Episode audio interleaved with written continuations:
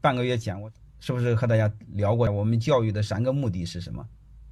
嗯，然后下面我再谈另外一个问题，就是我们谈了教育的目的，我们今天我再给你谈另外一个东西，好吧？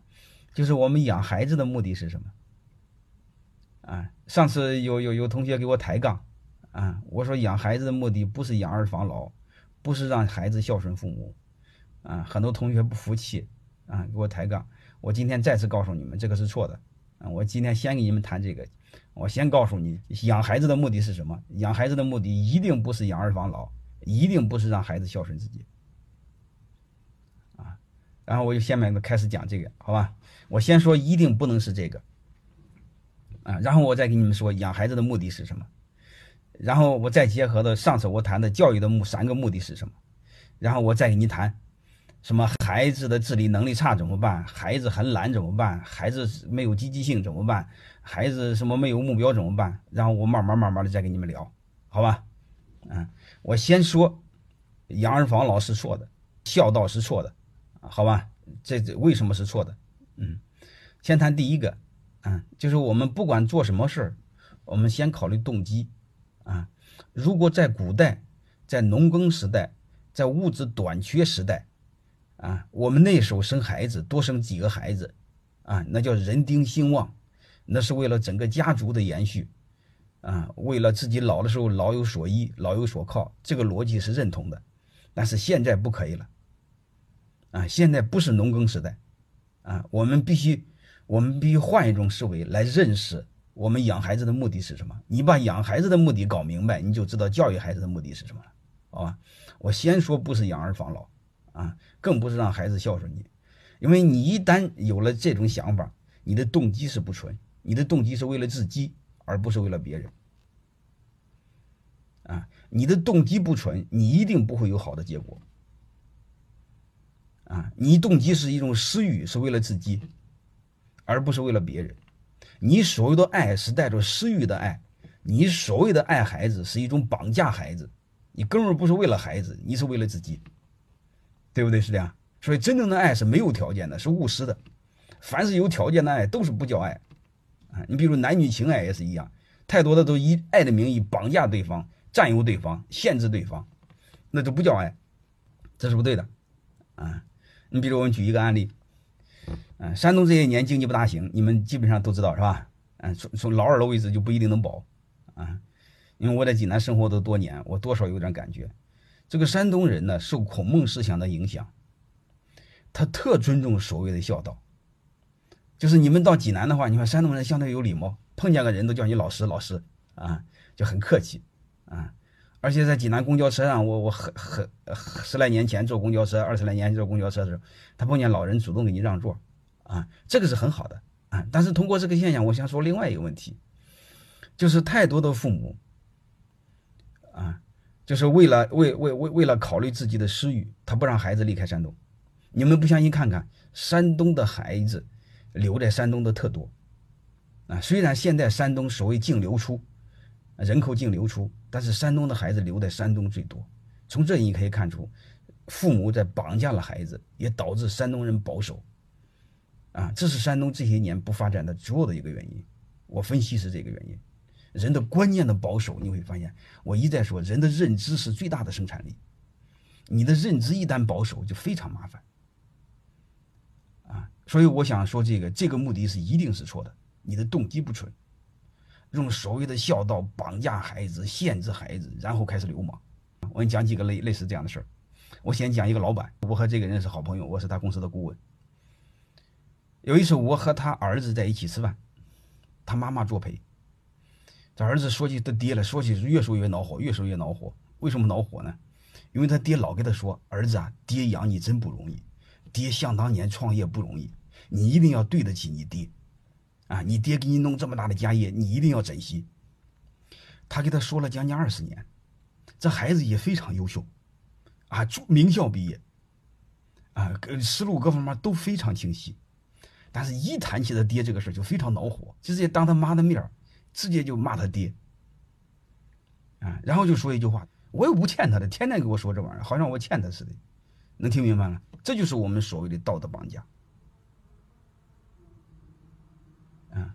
然后我再给你们说一个，前一段时间你们应该看过一个什么电视剧，后来那个那个女孩子把她父母都给把她妈妈给拉黑了，哎，她妈妈想尽一切办法砸她的钱，啊，诈他了老多钱，我不知道有印象没有？让他买套房子，然后他弟弟结婚，然后戳起他离婚，最后搞得他鸡飞狗跳，最后把他妈拉黑了。还有一个你们一定看到过，一个烟台的一个女女博士留美博士。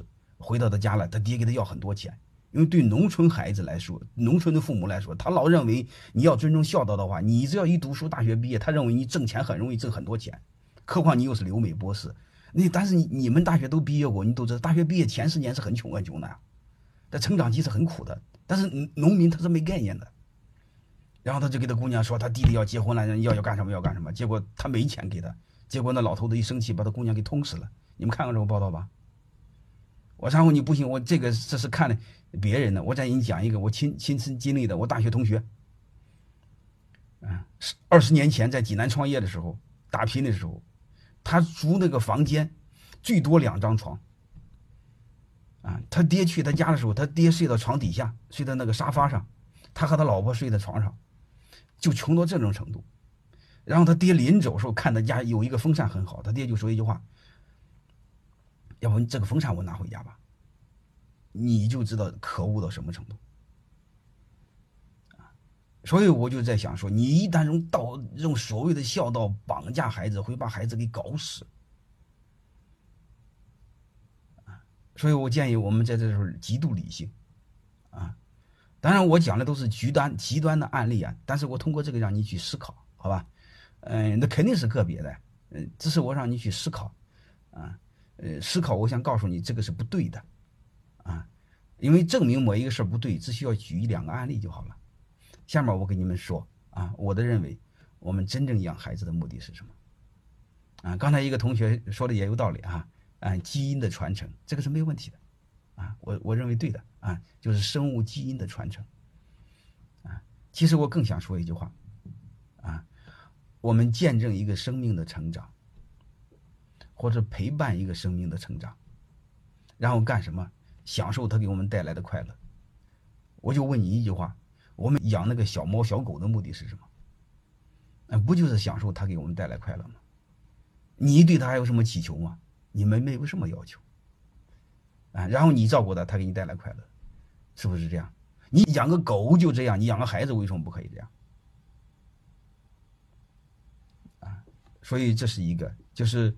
他是上帝安排给送给我们的天使，啊，我们就是啊陪伴他成成长，就是对他务一种彻底的务实的爱，啊，然后没有任何要求的爱，啊，然后在这个基础上，你陪伴一个生命的成长，同时他反过来会教育我们，因为你很难见你小时候成长，然后通过养孩子，你可以回忆一下你小时候的成长。他反过来会教育你，啊，好吧，所以这个这个我们把它给把它给搞明白就好了，把这个搞明白，你慢慢就知道了干什么。你和他一起陪伴，人格上是平等的。你陪伴给他干什么，就慢慢的、慢慢的一起成长，一起成长。啊，在这个基础上，你会发现，你尊重他，人格上是平等的，鼓励他做他喜欢想做的事儿。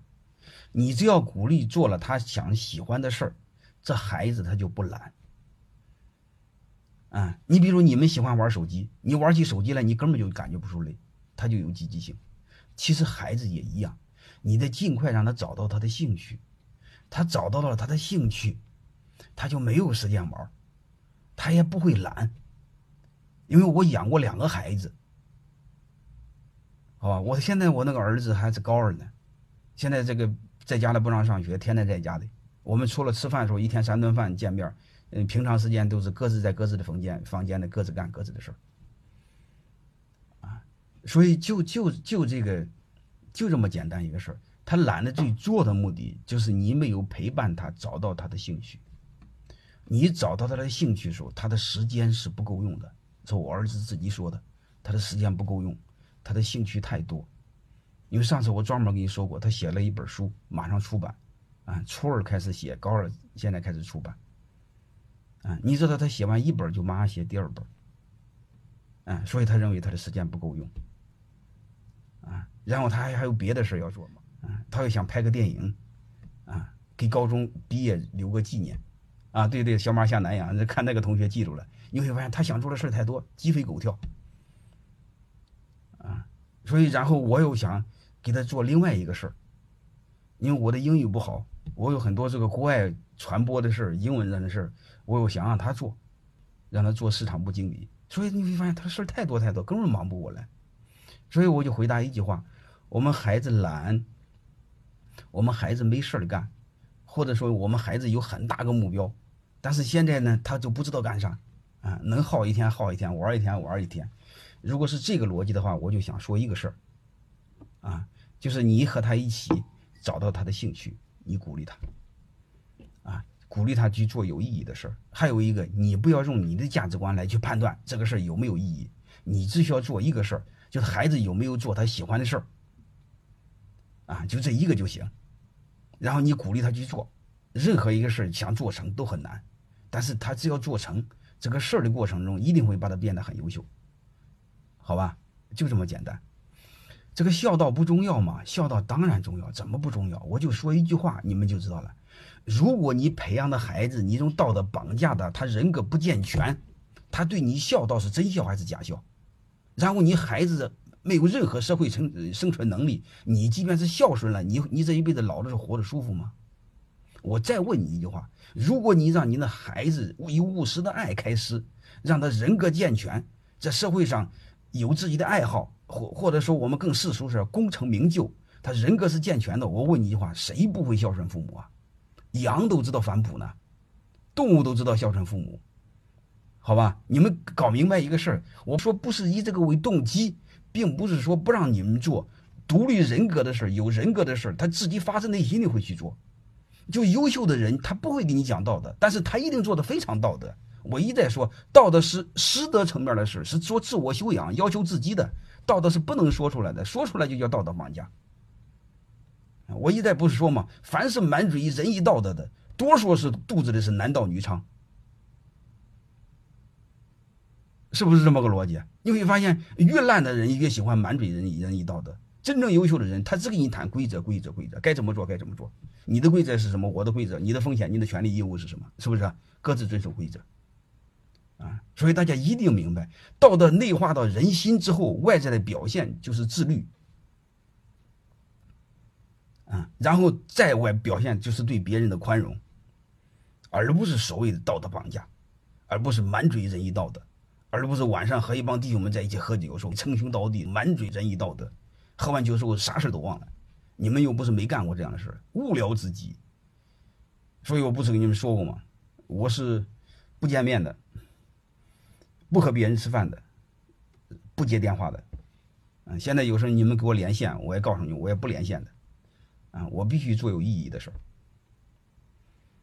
儿，啊，好吧，基本上就是这么个意思啊。像隔壁的邻居说的太实在了，那这说明你们听懂了，好吧？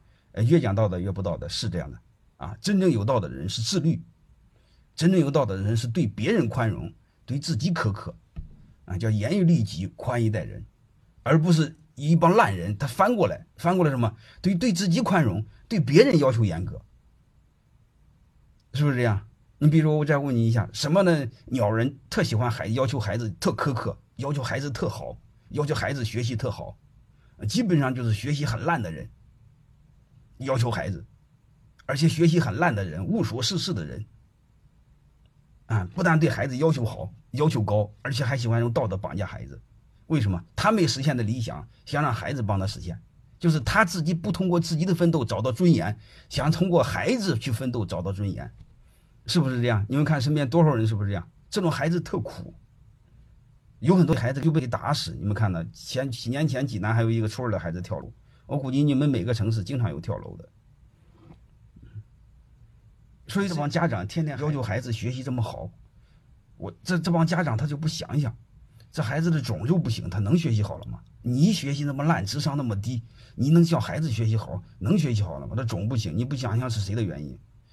所以我儿子学习，我就没让他学习那么好，啊，我一般说你考六十分就行，我认为学习好了，学学习好了，学傻了。